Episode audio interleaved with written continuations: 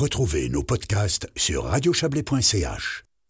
Le puissant séisme qui vient de toucher la Turquie et la Syrie nous rappelle que notre canton pourrait tôt ou tard être frappé par un événement majeur de la sorte. On fait donc le point avec Raphaël Mayora, le chef du service des dangers naturels du canton du Valais, nous explique pourquoi le canton est le plus exposé de Suisse.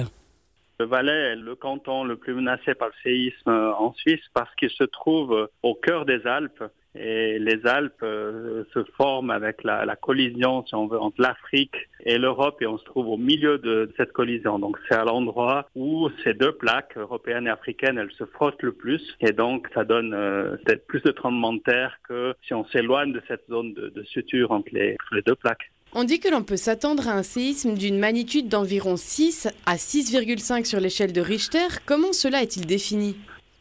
Ah, c'est défini sur, euh, sur des bases historiques, c'est-à-dire sur des, tremblements de terre qu'il y a eu au cours des, derniers siècles.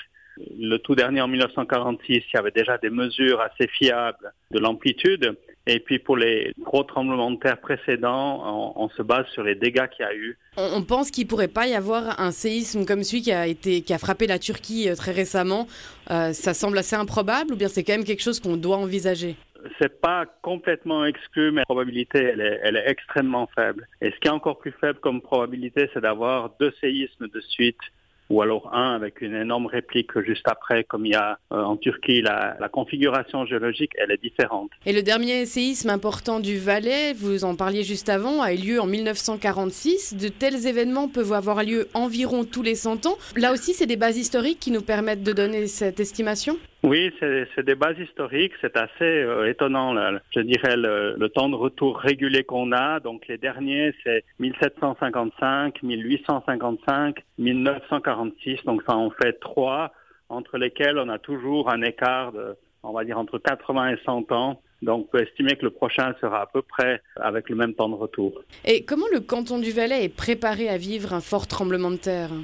Alors, le canton du Valais, au niveau de l'État du Valais, a quatre axes de gestion euh, de ce risque. Euh, la première, c'est au niveau de la, connaissance des sols.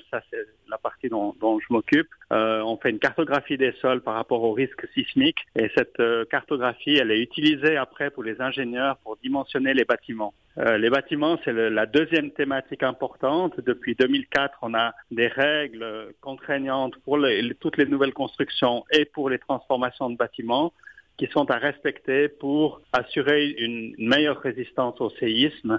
Et puis, euh, tous ces bâtiments, il y a un petit contrôle qui doit être fait par des ingénieurs pour savoir si le dimensionnement il est, il est fait correctement. Donc ça, c'est le deuxième volet. Il y a un troisième volet qui est celui de l'éducation. Donc euh, à la HES, euh, il y a le centre de préparation et de prévention au séisme, qui est un, un endroit où tous les étudiants qui sont dans les cycles d'orientation passent une fois pour être éduqués sur le comportement à avoir en cas de séisme. Et puis c'est aussi un centre qui est ouvert. Le nouveau, il va être inauguré au mois d'avril, qui est ouvert à des entreprises qui veulent faire une sortie, qui a, il y a des journées portes ouvertes, etc. C'est un excellent moyen qu'on a d'éduquer les gens. Et puis finalement il y a toute la gestion du séisme après, c'est-à-dire tout ce qui est de l'intervention d'urgence, euh, tout ce qu'on voit actuellement euh, en Turquie et qui est forcément euh, très compliqué, qui implique la police, la PC, éventuellement l'armée, et qui est géré pour le canton du Valais par l'organe cantonal de conduite. Et là, il y a tout ce qu'on appelle le post-sismique, c'est-à-dire des ingénieurs formés qui peuvent venir voir si un bâtiment il peut être habité encore ou pas, si on ose rentrer pour récupérer des affaires, etc.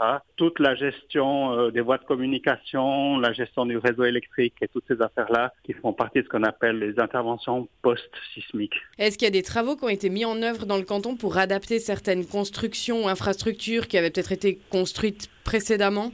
Ah oui, il y en a un, il y en a un très grand nombre. En fait, pratiquement tous les, bâtiments cantonaux importants, donc les hôpitaux, euh, la, la, police, etc., euh, tous ces bâtiments ont été contrôlés, certains ils ont été renforcés, et puis naturellement les, derniers qui sont construits sont aux meilleures normes euh, sismiques possibles, comme par exemple le nouvel hôpital de Sion. Et au niveau des infrastructures comme les barrages, est-ce qu'il y a des risques? Alors au niveau des barrages, c'est l'Office fédéral de l'énergie qui s'occupe de la surveillance, et en fait les normes pour les barrages sont beaucoup plus élevées que celles qu'on a pour les bâtiments.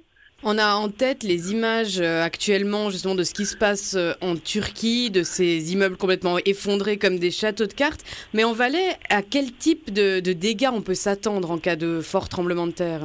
En cas de fort tremblement de terre, on peut s'attendre au même type d'effondrement. On a toujours l'impression qu'en Suisse, on fait les choses tellement mieux que les autres. Maintenant, en fait, nos bâtiments, surtout ceux qui ont été bâtis à la fin du siècle dernier, dans les années 70, 80, euh, ils sont pas meilleurs que, que, que, dans les autres pays. Et euh, c'est de la responsabilité des propriétaires de faire l'analyse sismique euh, pour savoir si ces bâtiments y résistent et aussi de faire les renforcements nécessaires. Donc ce qu'on voit en Turquie, on espère vivement que ça n'arrive pas chez nous.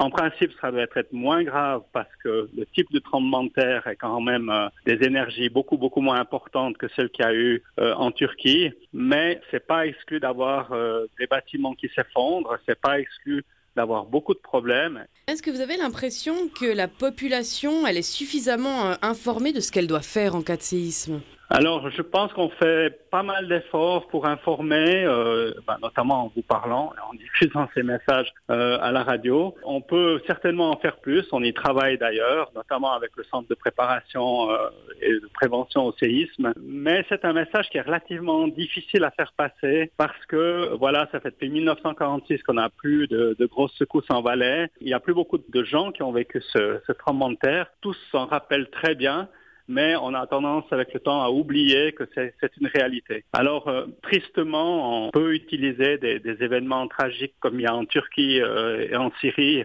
ces jours-ci pour rappeler que nous non plus, on n'est pas complètement à l'abri de ce danger. On ne peut pas prévoir un, tremblement de terre, mais on peut justement s'y préparer. Oui, vous avez, vous avez entièrement raison. J'y faisais allusion tout à l'heure. Il y a d'abord le bâtiment, hein, le slogan de dire, c'est de dire, c'est pas le séisme qui tue, c'est le bâtiment qui tue, c'est les bâtiments qui s'effondrent, qui tombent sur les rues, etc.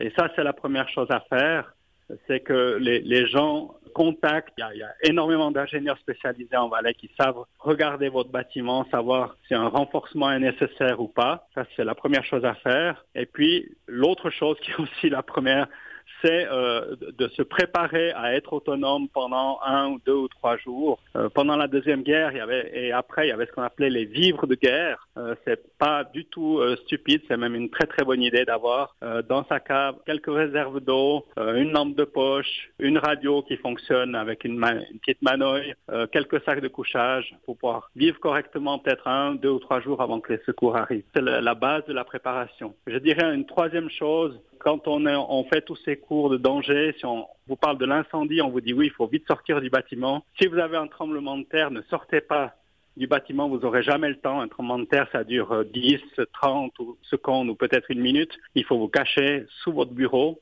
sous votre table. Et c'est là que vous avez le plus de chances de ne pas avoir un faux plafond ou une lampe qui vous tombe sur le, sur le nez. Merci beaucoup, euh, Raphaël Mayora, d'avoir été avec nous. Je vous en prie. C'était donc Raphaël Mayora, géologue cantonal.